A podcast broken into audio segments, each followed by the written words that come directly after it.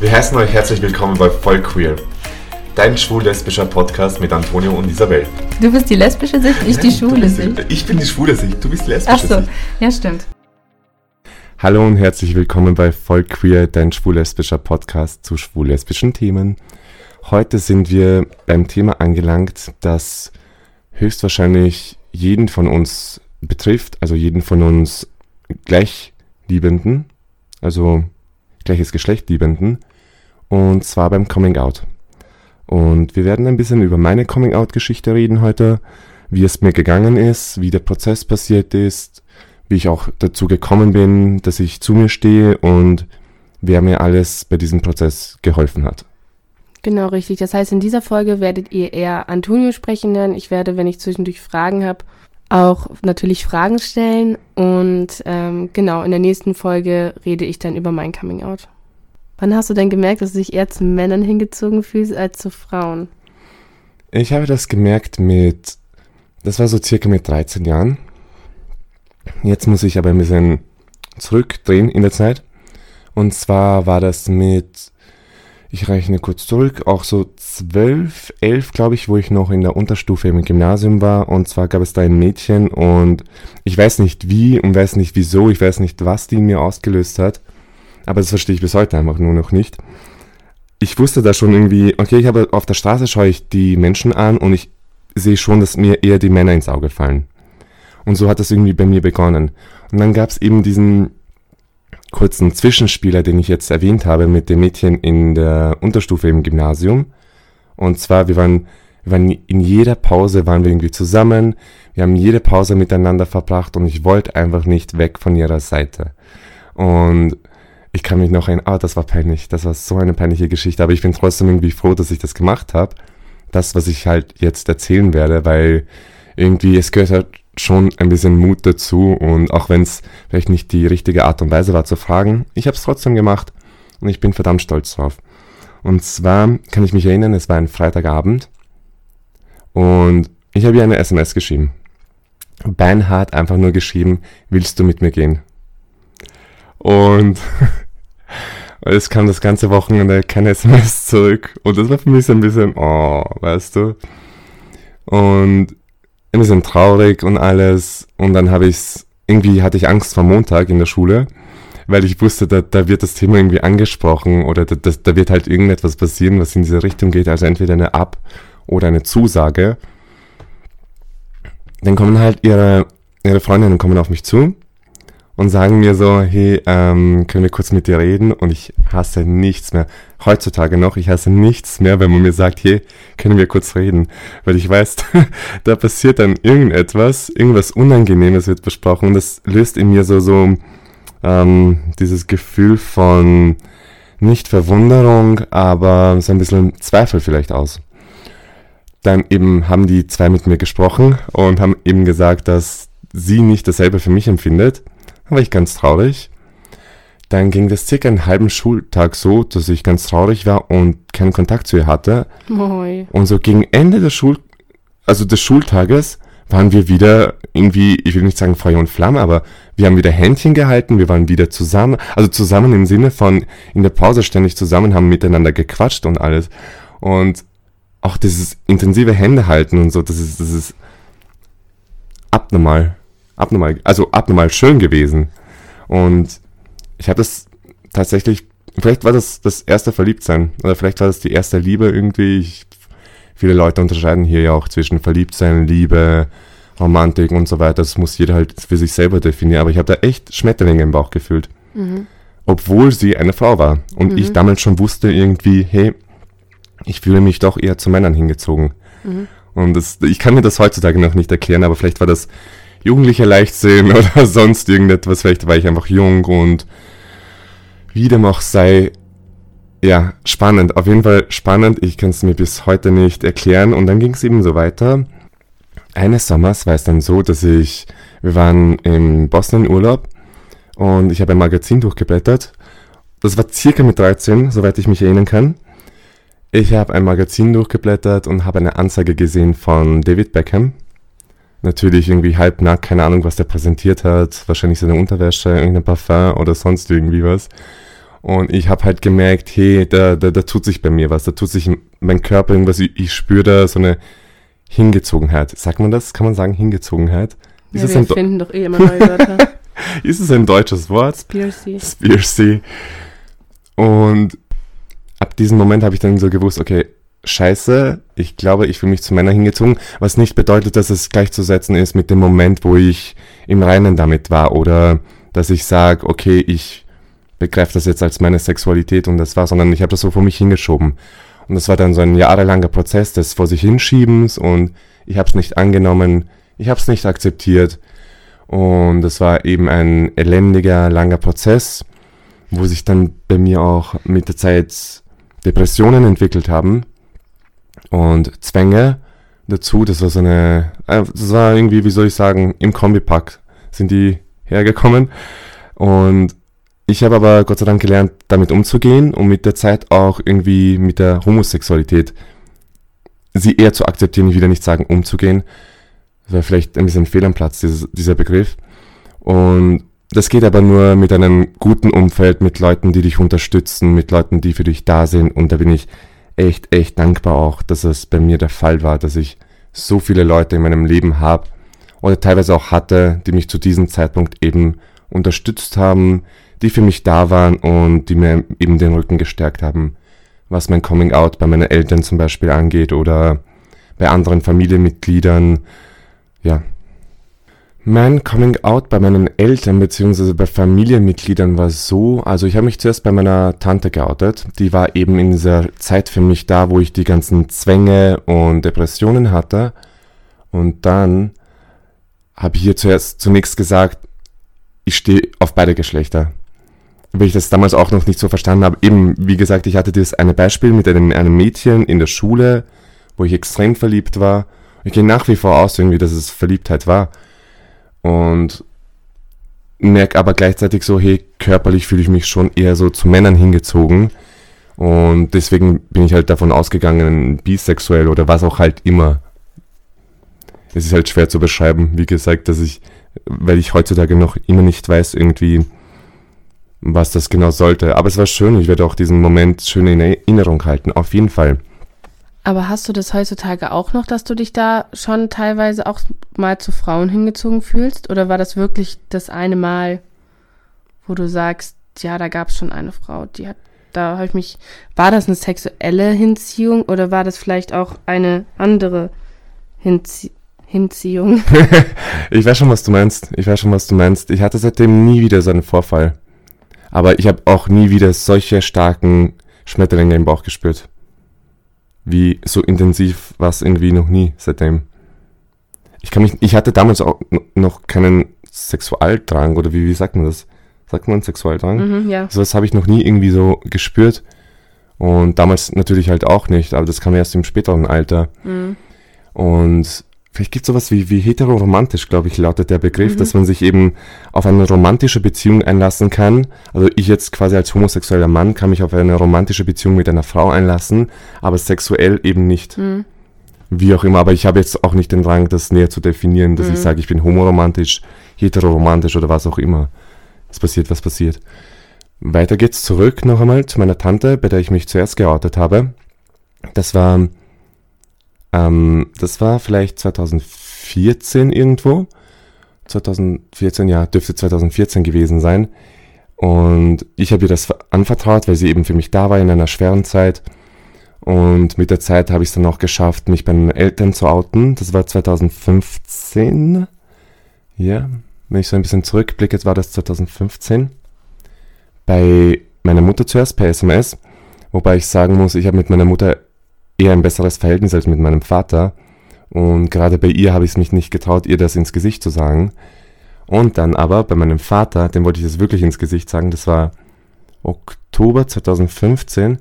Ich kann mich noch so gut daran erinnern, weil ich weiß, dass mein erster Ex damals eine Party geschmissen hat und er wusste ja, dass ich mich am nächsten Tag outen möchte bei meinen Eltern, ah, beziehungsweise bei meinem Vater und hat mir dann den Vorwurf quasi gemacht, warum ich das jetzt mache. Ich sabotiere seine Feier und ich mache ihm alles schlecht und ich habe das absichtlich gemacht.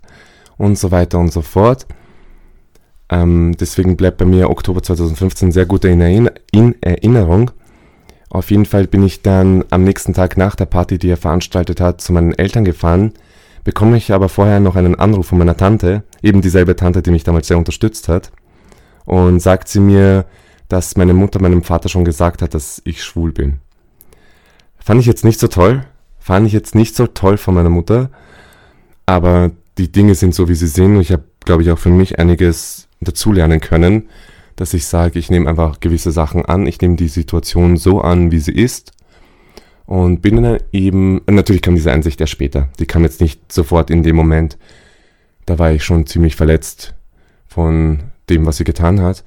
Und dann bin ich eben zu meinen Eltern gegangen, und ich habe wirklich mir einen ganzen Gesprächsleitfaden aufgebaut. Das war so ein A4-Zettel, das waren vielleicht zwei A4-Zettelseiten mit Pfeilen nach links, nach rechts, nach oben, in jeder verdammte Ecke irgendwie, dass ich ja weiß, was ich als erstes, was ich als zweites und was ich als drittes sage.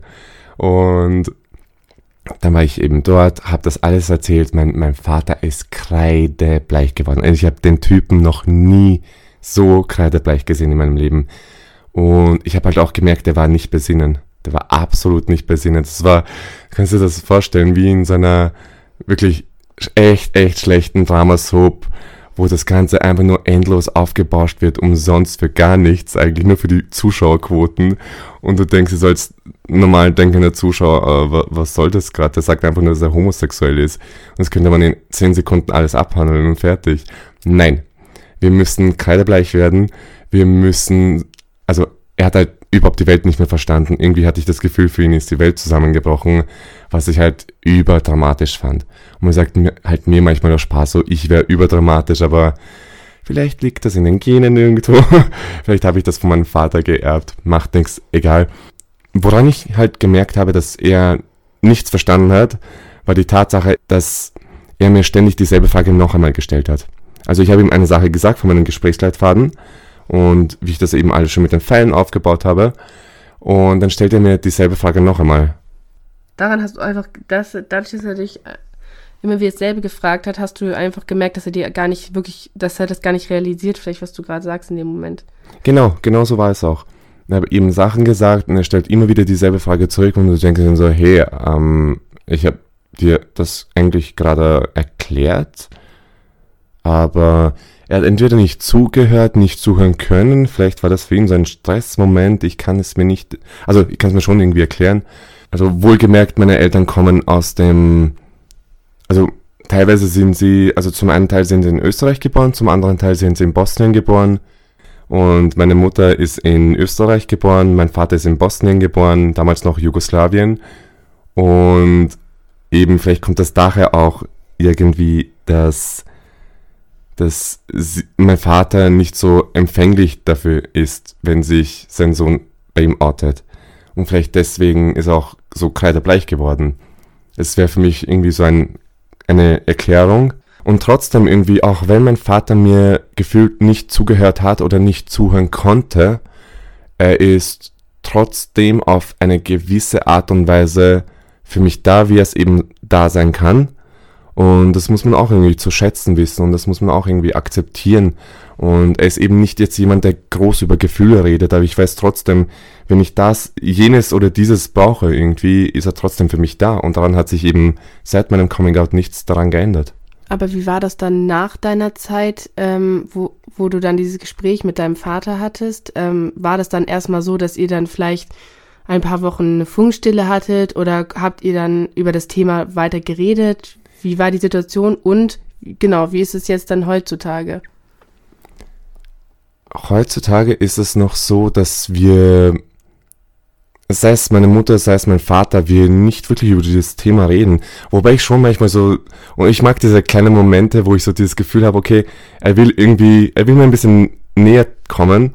Wie zum Beispiel, wenn er sagt, hey, hast du schon in den Nachrichten gehört, Conchita Wurst hat HIV. Und ich denke so, er, er, da kommt schon so ein bisschen Mühe daher. Und man kann nicht eben, man muss kleine Schritte machen in so einem Moment. Und das finde ich eben echt irgendwie auch bewundernswert, dass er diesen Schritt gemacht hat. Und ich kann mich noch erinnern, bei meinem zweiten Ex hat er mich dann gefragt, hey, wer ist das? Und ich habe natürlich dann erzählt, wer das ist. Aber es wird jetzt nicht großartig drumherum gesprochen. Auch, ich glaube auch nicht wirklich, dass es tatsächlich was mit dem Thema Homosexualität zu tun hat. Ich glaube, ich bin der Einzige in meiner Familie, der gerne viel redet, der gerne, also nicht im Sinne von quasselt, aber einfach gerne über seine Gefühle redet. Und ich kenne niemanden sonst in meiner Familie, der so ist. Ich glaube einfach, dass man es daher irgendwie ableiten kann. Mhm. Ich glaube auch nicht, dass es spezifisch was mit dem Thema zu tun hat. Ja, und wie war das dann jetzt direkt nach deinem Coming Out? Nachdem du dich dieses Gespräch halt mit deinem Vater hattest? Ich meine, wie ging es danach weiter? Jetzt wirklich, wenn man das so einen Zeitraum von bis zu zwei Monaten oder so sieht. Die Veränderung, die ich gemerkt habe, ist auf jeden Fall, dass diese hasserfüllten Kommentare, also wenn irgendetwas in den Medien von der Regenbogenparade oder sonst irgendeinem schwulen Thema kommt, dass dann eben keine Kommentare mehr, keine blöden Kommentare von ihm gekommen sind. Ich will jetzt nicht sagen, dass meine Eltern mich komplett ignoriert haben. Danach ist, du merkst schon diese dicke Luft, irgendwie, die zwischen den zwei Parteien sozusagen steht. Aber es ist dann ziemlich schnell so geworden, wie es jetzt eben ist. Und zu dem Zeitpunkt habe ich noch bei meinen Eltern gewohnt und habe dann ein paar Monate später meine erste eigene Wohnung bekommen, und ab dem Moment ging es auch irgendwie leichter für mich selbst. Weil ich mir gedacht habe, hey, ich habe jetzt meinen eigenen Raum, ich muss nichts mehr rechtfertigen. Und das ist der absolut schönste Moment im Leben, wenn du nichts mehr rechtfertigen musst. Und seitdem musste ich auch nichts mehr rechtfertigen, hey, ähm, wenn ich da irgendwo hingehe, wenn ich, mit wem ich irgendwo hingehe und das ja nicht rauskommt, dass diese Person homosexuell ist oder sonst irgendwas. Das war eben so ein weiterer Befreiungsschlag für mich, wo ich echt jedem nur beipflichten kann, das auch zu tun. Im eigenen Tempo, mit eigenen kleinen Schritten, aber es ist der beste Schritt, den man machen kann zu einem sinnerfüllten Leben. Und was ich den Zuhörer und Zuhörerinnen noch einmal sagen möchte, ich möchte echt explizit betonen, dass es bis dato die beste Entscheidung meines Lebens war. Weil ich bin für mein eigenes Leben verantwortlich, ich will mein Leben so führen, wie es für mich bestimmt ist und ich kann es und will es vor allem auch nicht von jemandem abhängig machen, der eben solche Sachen nicht versteht. Und sei es mein Vater, sei es der heilige Papst, ich weiß nicht wer, es ist mir egal, weil ich lebe mein Leben für mich. Ich lebe es nicht für sonst irgendwen. Und wenn mich jemand liebt, dann akzeptiert mich dieser Mensch auch so, wie ich bin. Und ich habe das als Risiko genommen, weil mir, für mich, meine, mein, mein geistiger Wohlstand irgendwie ist mir viel wichtiger, nachdem ich die ganzen Depressionen und Zwänge und alles erleben habe dürfen, ist mir das viel wichtiger, als dass ich einfach Eltern in meinem Leben habe, die mich aber nicht so unterstützen, wie ich bin. Weißt du, wie ich meine? Natürlich. Und deswegen ist mein psychisches Wohlbefinden für mich einfach top. Das Wichtigste, was es für mich überhaupt gibt, ist psychische Gesundheit. Und deswegen sage ich allen Leuten auch, Du wirst sehen, es kommt mit der Zeit, es wird immer besser und besser und besser. Weil du einfach diese Erleichterung merkst, du merkst einfach, wie ein Stein dir vom Herzen fällt und du einfach du selbst sein kannst, auch in der Öffentlichkeit, auch egal wo du hingehst, du brauchst dich nicht mehr zu verstecken, du brauchst nicht mehr irgendwie statt Mann, Frau zu sagen. Genau, das ist ja einfach auch dieses innere und das äußere Coming Out. Also wenn du es für dich innerlich einfach akzeptiert hast, und dann der Punkt kommt, wo du es dann auch äußerlich raustragen kannst. Es, das ist aber ein spannender Punkt, weil bei mir kam dieser Punkt von diesem inneren Coming Out, also dass ich es wirklich akzeptiert habe, kam trotzdem noch nicht. Das kam erst viel später, aber ich kann mich erinnern, dass in meiner dritten Beziehung oder sagen wir es mal so Beziehungsversuch, dass es bei mir, dass ich immer noch so eine Szene hatte. Ich kann mich genau erinnern, dass ich mit einer ehemaligen Freundin da gesessen bin und irgendwie irgendwas gesagt habe von wegen, ich akzeptiere das nicht. Ich, ich, ich möchte nicht schwul sein und ich mag das nicht. Ohne dem Schwulsein wäre es viel einfacher und sonst irgendwas. Aber jetzt gehe ich felsenfest davon aus, es ist das Beste, was mir hätte im Leben passieren können. Wäre ich nicht schwul, ich schwöre dir, ich würde mich nicht so sehr mit mir selbst beschäftigen, ich wäre nicht so ein reflektierter Mensch, ich würde nicht irgendwie mich so für wichtige Sachen einsetzen können, weil ich sonst nicht wüsste, okay, soll ich mich für die, Homo äh, für die heterosexuellen Rechte einsetzen oder äh, ich weiß nicht. Weißt du, wie ich meine? Und für mich ist es eben so zum Sinn und Zweck geworden, dass ich darüber rede, dass ich andere Leute, dass ich anderen Leuten den Mut gebe Und dass ich durch diese Plattform, die wir hier kreiert haben, dass, dass Leute uns zuhören können und dieses Gefühl bekommen, sie sind nicht alleine und sie können das auch durchstehen, weil wir das auch alles durchgestanden haben. Und seit dem Moment, das war vor gar nicht mal so weit, so lang her, dass ich eben wirklich, wirklich, wirklich zufrieden mit mir selbst bin und mit meiner Homosexualität. Wie war das so in deinem sonstigen Umfeld, bei deinen Freunden? Bei meinen Freunden war das von Anfang an kein Problem. Ich habe echt das Glück gehabt in meinem Leben und dafür bin ich unendlich dankbar, dass ich Freunde in meinem Leben habe, Freunde, Bekannte, die einfach für mich da sind, die mir den Rücken stärken, die auch ein offenes Ohr immer für mich hatten. Vor allem weiß ich, weiß ich solche Sachen zu schätzen, wie zum Beispiel eine ganz spezielle Freundin, die eben in dem Sinne auch für mich da ist, dass sie sagt, okay, Antonio, halt, stopp, du fällst wieder in so ein Tief und du redest eigentlich nur noch über, dir, über dich selbst und wie schlecht es dir geht und wie schlecht du dich fühlst. Und sie hat mich so richtig in so eine positive Richtung gepusht. Seitdem ich das selber gespürt habe, seitdem ich diesen Effekt gespürt habe von dieser Freundin, möchte ich auch sowas für andere Menschen sein. Und ich denke mir auch so oft bei manchen Bekannten, bei Freunden, du könntest so viel mehr aus dem machen, du könntest so ein erfüllteres Leben äh, spüren, einfach so ein, so ein besseres Leben und raus aus einem Tief kommen. Und ich möchte dir unbedingt damit helfen. Aber ich glaube auch tatsächlich, dass der erste Schritt ist, dass man, dass man diesen Willen fasst, dass man etwas verändern möchte. Und das muss immer auch zuerst von der Person selbst kommen. Wenn du zu diesem Gedanken kommst, wenn du merkst irgendwie, was du Positives daraus für dich ziehen kannst und auch für andere, dann bist du auch zufriedener damit. Und was mir auch noch geholfen hat, irgendwie zum Stressabbau, ist tatsächlich der Kampfsport. Da habe ich einfach alles nicht psychisch, sondern auch physisch irgendwie rauslassen können. Und das hat auch meine Psyche enorm erleichtert. Und ich finde auch, dass viel Bewegung dazugehört. Ich rede jetzt nicht von Bodybuilding oder sonst irgendetwas oder fünfmal die Woche ins Fitnesscenter zu gehen, sondern findet euren Sport, findet eure Motivation, findet eure Bewegungsart, wo ihr wirklich all euren Stress, euren Alltagsstress ausschütten könnt und wo, ich, wo ihr endlich mal wieder das Leben spüren könnt und ihr selbst sein könnt. Ich finde, jeder hat das, jeder kann so einen Sport für sich finden. Ich war selber der größte Sportmuffel früher und ich liebe jetzt nichts mehr als Bewegung irgendwie. Ich kann mir das auch nicht mehr vorstellen, so, so, so zu leben oder so zu sein wie früher, dass ich tagtäglich nur vom Fernseher sitze auf der Couch und meine Serien schaue, die ich tatsächlich noch nach wie vor liebe, keine Frage, aber ich habe jetzt natürlich auch ein bisschen Zeit geschaffen für ein paar andere wichtigere Sachen im Leben, wie zum Beispiel Freunde und einfach mit guten Menschen in einem guten Umfeld zu sein und die Zeit einfach zu genießen. Manchmal braucht es auch einfach nicht mehr. Ich finde auch diese Freundschaften so schön, wo du dich einfach gegenseitig anschweigen kannst. Du liegst einfach da und man ist sich nah irgendwie, aber man muss nicht zwangsläufig reden. Kennst du das? Ja klar, das kenne ich. Wunderschön einfach irgendwie. Mein Tipp an euch ist, lest den Foren nach, erkundigt euch, bildet euch eure eigene Meinung, lest Bücher, Selbsthilfebücher, Coming-out-Bücher. Es gibt auch zum Beispiel in Wien so ein Jugendtreff, ein Verein, wo man sich donnerstags immer treffen kann und über sein Coming-out erzählen kann mit anderen Gleichgesinnten. Vielleicht gibt's das in eurer Stadt auch, wenn ihr nicht unbedingt aus Wien kommt. Und einfach mal schlau machen. Wir haben heutzutage eh so viele Möglichkeiten, wie wir mit uns mit anderen vernetzen können und wie wir Gleichgesinnte finden könnten.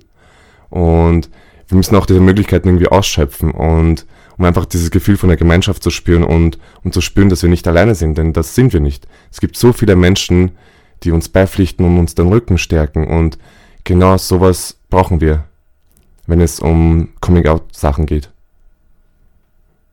Das war's dann auch mit der Folge, mit meinem Coming Out. Ich hoffe, ich konnte den einen oder anderen inspirieren oder dazu bewegen, einfach positiver ins Leben zu blicken. Und falls ihr Fragen dazu habt, gerne eine Privatnachricht oder eine E-Mail, ganz altmodisch, oder schreibt unter die Kommentare auf dem Voll Queer Instagram-Kanal. Und wir freuen uns natürlich, wenn ihr uns auch eine Bewertung hinterlasst. Genau, wir freuen uns, wenn ihr beim nächsten Mal wieder einschaltet. Und bis dahin, stay gay. Stay gay.